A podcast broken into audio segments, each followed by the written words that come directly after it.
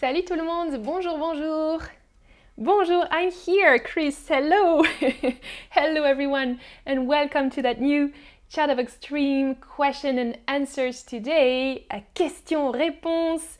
Hello in the chat. Um, I hope you are all fine today because, yes, it's a very beautiful day today. As Didar is saying in the chat, il fait beau aujourd'hui. The weather is beautiful, and I'm happy to be talking with you about your questions. You had a lot of questions today and um, the week before, so I will start with um, some questions that I couldn't answer last week.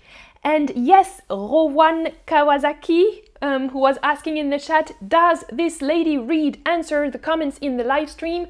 Yes, that's I will do uh, right now. So the first question that we had yesterday is quelle est la différence entre je suis désolé et j'en suis désolé? Um, it was a question asked by Anna.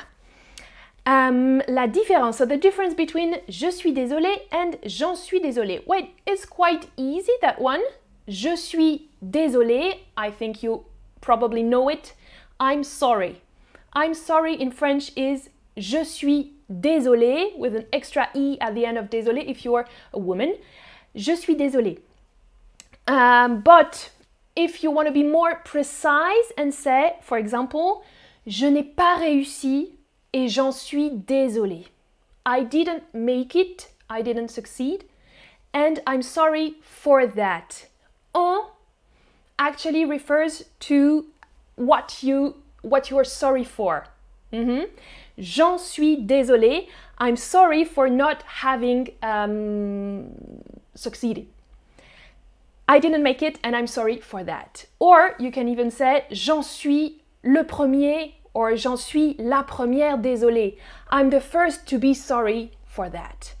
But most of the time we're just using je suis désolé. Je suis désolé.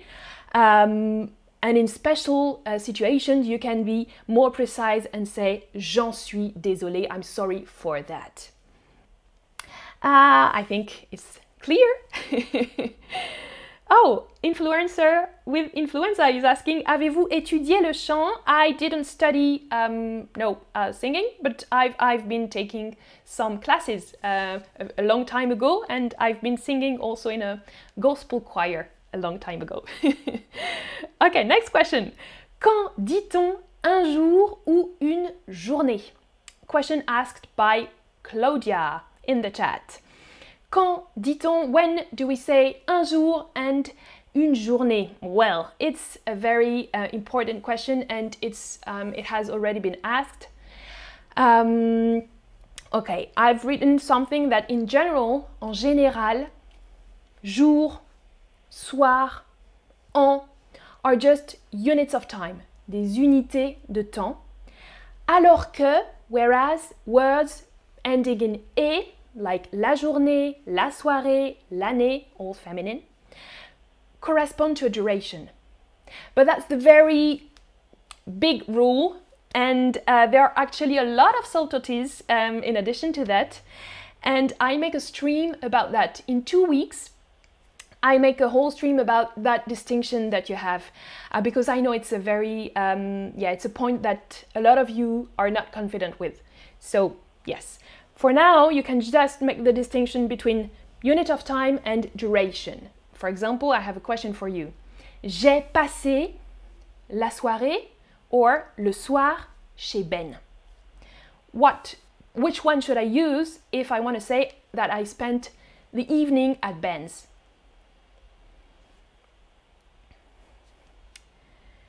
Exactement, exactement. J'ai passé la soirée chez Ben because it's the whole evening, right? J'ai passé toute la soirée chez Ben.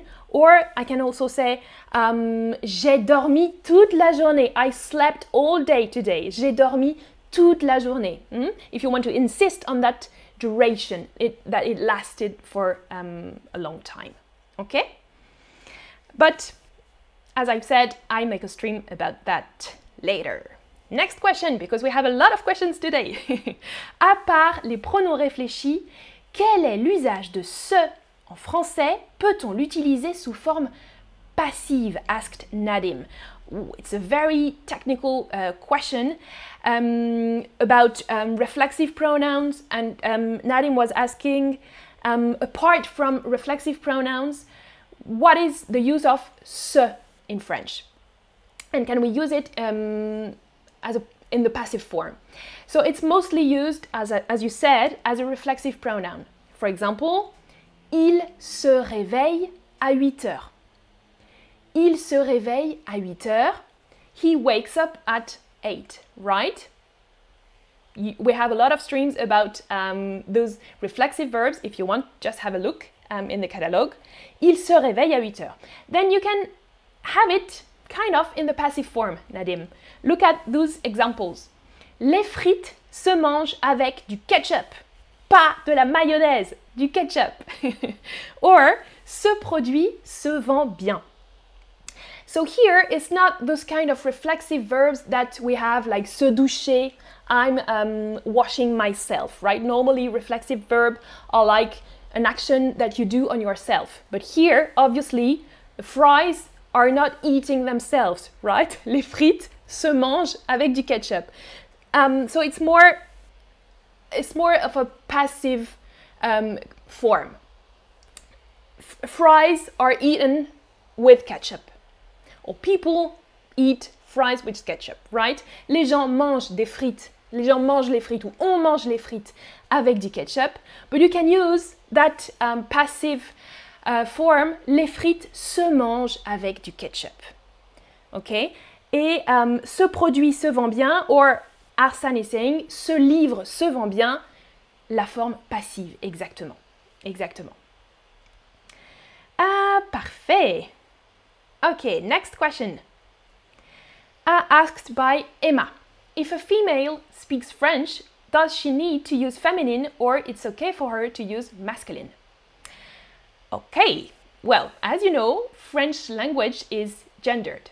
So you have a feminine and a masculine form. Une forme féminine, une forme masculine pour beaucoup de choses. Pronouns, adjectives, nouns, verb agreements. In French, you have a lot of uh, gendered things. I, Amandine, um, I am a woman. And so I use the feminine form for everything uh, that I say, right? Um, je parle au féminin all the time, tout le temps.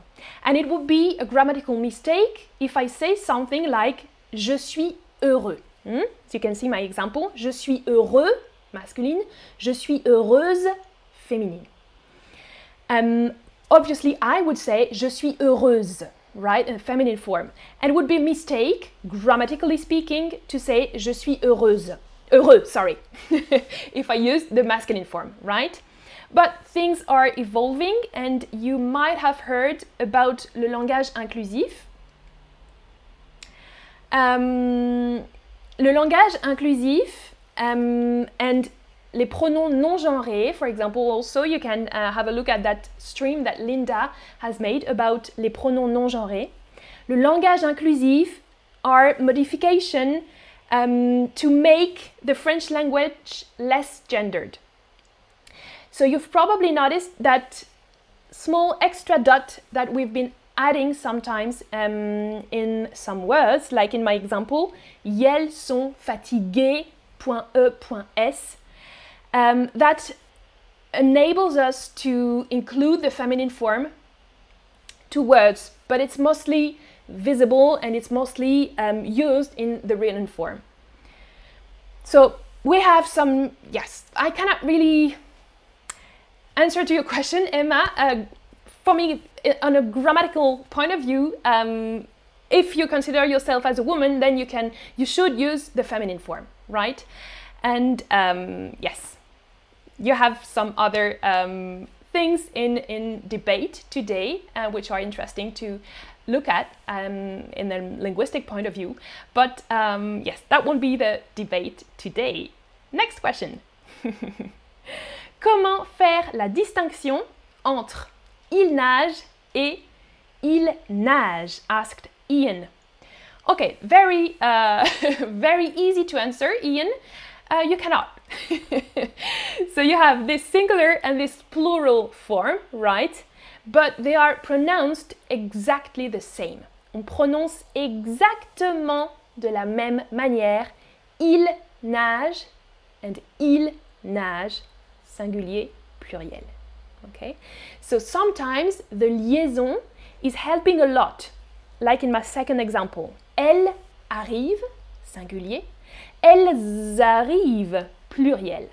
So when you're making the liaison, you're kind of showing that you're speaking about um, plural um, with a plural form, right? Elles arrivent, you're not making the liaison, of course. Elles arrivent, then you know that it's plural. But in your example, and in some, some other uh, examples, Ian, um, there is no liaison to make. So you cannot know. But the context is sometimes um, helping you. And if you want, you can add some extra pronouns to insist on the opposition here and make it more understandable. For example, il nage vite, il nage lentement. Mm -hmm. If you want to be more precise, you can say lui, il nage vite, singular, et eux, plural, ils nagent lentement. So, il nage is pronounced exactly the same in the two parts of my sentence, but you have that distinction with lui and eux. Lui is singular, eux is plural, and then you can know, you can make the distinction, right? Exactement, Arsane, le contexte nous aide à comprendre. Oui, s'il s'agit de il ou ils, exactement. Hmm? Normally, when you're speaking, you have a kind of a context, or you can add some um, extra pronouns to make it more clear. Very good, very good, very good. Next question.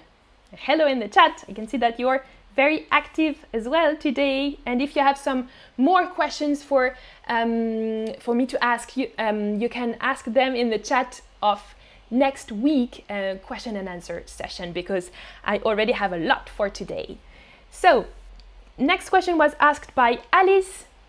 Prochaine question ou question suivante, est-ce qu'il y a une différence No, no difference, same meaning, Alice. You can use uh, whatever you want. Prochaine question. My next question is yours, Alice. Ma prochaine question, c'est la question d'Alice ou la question suivante est la question d'Alice. Same, very same.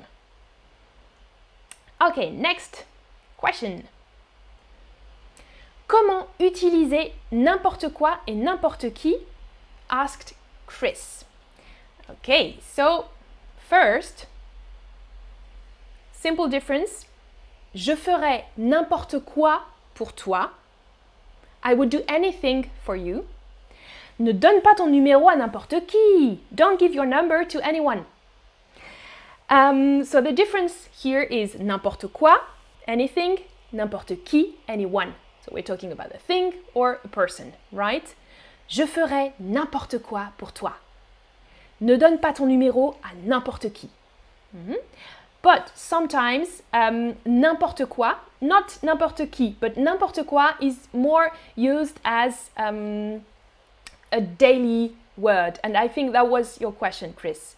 Um, for example, we can use it as Oh, c'est n'importe quoi! C'est n'importe quoi ça! This is nonsense! Mm? So it's not anything here. Um, it's like just a saying, something that we are saying a lot of, um, a lot, French people. C'est n'importe quoi. It's nonsense. Or, ne raconte pas n'importe quoi! don't talk rubbish, don't talk nonsense, mm? n'importe quoi. So it's not, um, it's kind of um, a polite, um, familiar um, saying.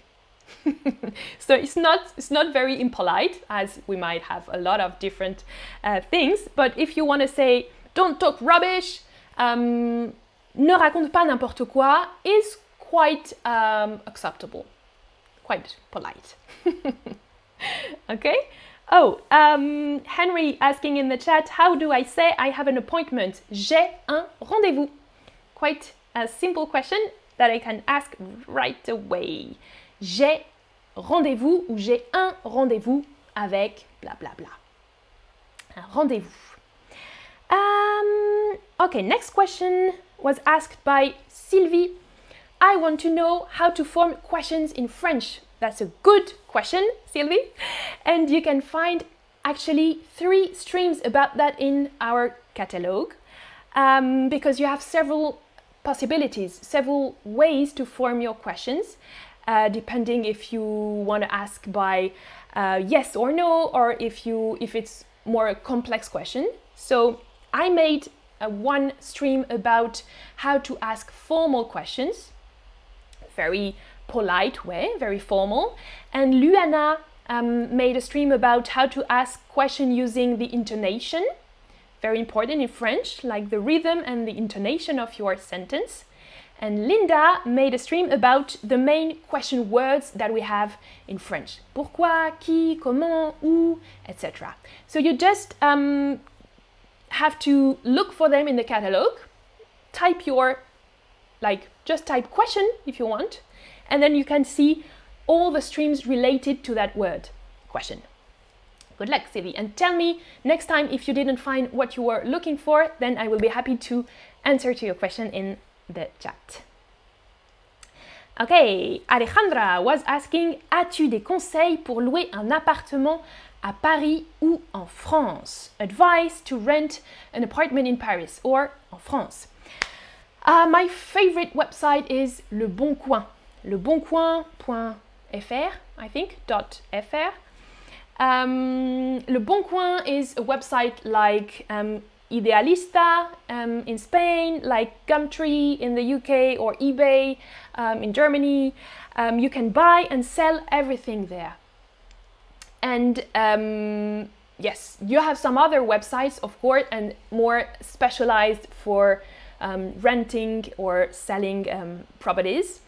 But uh, Le Bon Coin is, I think, the, the most um, used and is um, very good one actually. I've been always um, using it to look for a flat um, in France. And um, you were asking about Paris or France. Um, I would say that it's very expensive to rent something in Paris, uh, but it's cheaper in the banlieue. Dans la banlieue, c'est moins cher in the suburbs, and you have good transport connections as well. And also be careful with sub renting la sous-location, sub-renting, because it's illegal in French, uh, in France, and you need to sign a contract uh, with the landlord. So I know it's um, allowed in some countries, and you have some special rules. For example, in Germany, uh, it was really cool to sub-rent flats, but it's not uh, legal here in France. So you can do it, but be careful because um, you might have problems afterwards.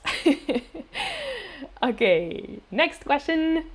Quelle est la différence entre convaincant et convaincant? So you have different spellings. Uh, Flora asked that question. And um, convaincant et convaincant, same pronunciation, um, are both formed after the verb convaincre. Le verbe convaincre, to convince convaincre, right? But one is a participe présent and the other is an adjective. Convainquant, QU, with a QU, QU is a participe présent and convaincant with a C is an adjective. Um, the participe, the participe présent, sorry, is used to talk about a temporary action that is in progress.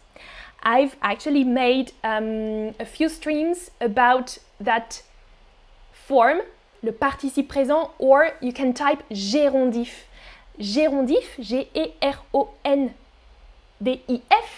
in the in the box and you can find some streams I've made two about that and most of the time it's used with the small word en en convaincant en mangeant etc etc Uh, you have an example here. Il a atteint son but en me convainquant de voter pour lui. He achieved his goal by convincing me to vote for him. By convincing me, en me convainquant de voter pour lui. Okay? Whereas with the adjective, son programme n'est pas très convaincant. His program is not very convincing. So in English, you're using the same form, but it's quite a bit different in French. Um, by convincing, en convainquant, convincing, convaincant with a C. Okay? And you have a few differences um, when you want, because the part, le participe présent comes from the verb, and sometimes it's transformed into an adjective, like we've just seen. So the participe présent ends with ANT, and then it's transformed into ENT when it's an adjective. QUANT, participe présent, is transformed into CANT when it's an adjective. GUANT is transformed into GANT when it's an adjective, right? So you have this small spelling modification. Um, and I've written an example précédent, précédent, participe présent, précédent ou précédente, adjective, right? A-N-T, E-N-T. I have a question for you. A few questions actually, because I haven't asked a lot of questions to you today. I'm sorry for that because I had a lot to answer. okay, so il est entré dans le bâtiment. Sorry, small mistake. Dans le bâtiment en me précédant. How do I spell précédent? So you have to think here if précédent is an adjective or an action that is in progress. Exactement. It's an action that is in progress. On utilise le participe présent. En me précédant, A-N-T. OK? Mon frère est fatigant. How should I write fatigant? So, quick reminder, fatigant, G-U-A-N-T is the participe présent, and fatigant, G-A-N-T is the adjective. And you're right, here we need to use the adjective. My brother is exhausting. Mon frère est fatigant, G-A-N-T. Ok, good, good. Répétez la question. Can you please repeat the previous question? Mm. Répétez la question. So, are we using un participe présent ou un adjectif here? Participe présent written with an A, A-N-T. Adjective written with an with an E. E-N-T. E, if it's a feminine, yes, you got it. La question précédente, adjectif féminin. Super. Question précédente. Hey, Ernest Rodrigo Duran. Bonsoir, ma fille et moi, on t'écoute. Hello from Gandia, Spain, Espagne. bonjour, bonjour, Ernest et ta fille. And uh, last question that I will ask today can you tell us more daily words like whatever, actually, literally, etc.? You can look for filler words in the catalog. So just type filler words and you have two streams. One about false friends. For example, actually and actuellement in French, not the same. So I've made that stream about filler words, um, false friends. And Lorena made another one about daily words that we use for agreeing. For example, when we're on the phone with someone and we don't want to say we, we, we, we have some um, different words that we can use just to fill um, the gap. And I have a very, uh, yes, one word that I use a lot is bref. Bref can mean in short, anyway, whatever. When you want to you want to change the subject, you can just say bref. Okay, so um, yeah, it has a lot of different um, um, meanings actually. Bref, and I can make a, sh a short stream about that. Bref, if you want to end the conversation, um, on peut dire bref, okay? I'm talking, talking, talking, and then I want to stop talking. bref, bref, I'm gonna end that stream. or if um, someone is talking and saying things that you don't want to hear or you want to change the subject, you can say, oui, ok, bref, uh, and change the subject, right? so I think that can be useful to you. Thanks a lot for watching that stream and for being here in the chat. I didn't get the time to read all the comments. Uh, but, oh, Fatih saying, je déteste la grammaire. Hate grammar. okay, okay. I will read all of your comments later. And then I will answer the rest of them next week would be on Thursday, Thursday night, next Q&A session. Thanks a lot for watching. Merci, merci. À bientôt. Passez un bon week-end. Ciao, ciao.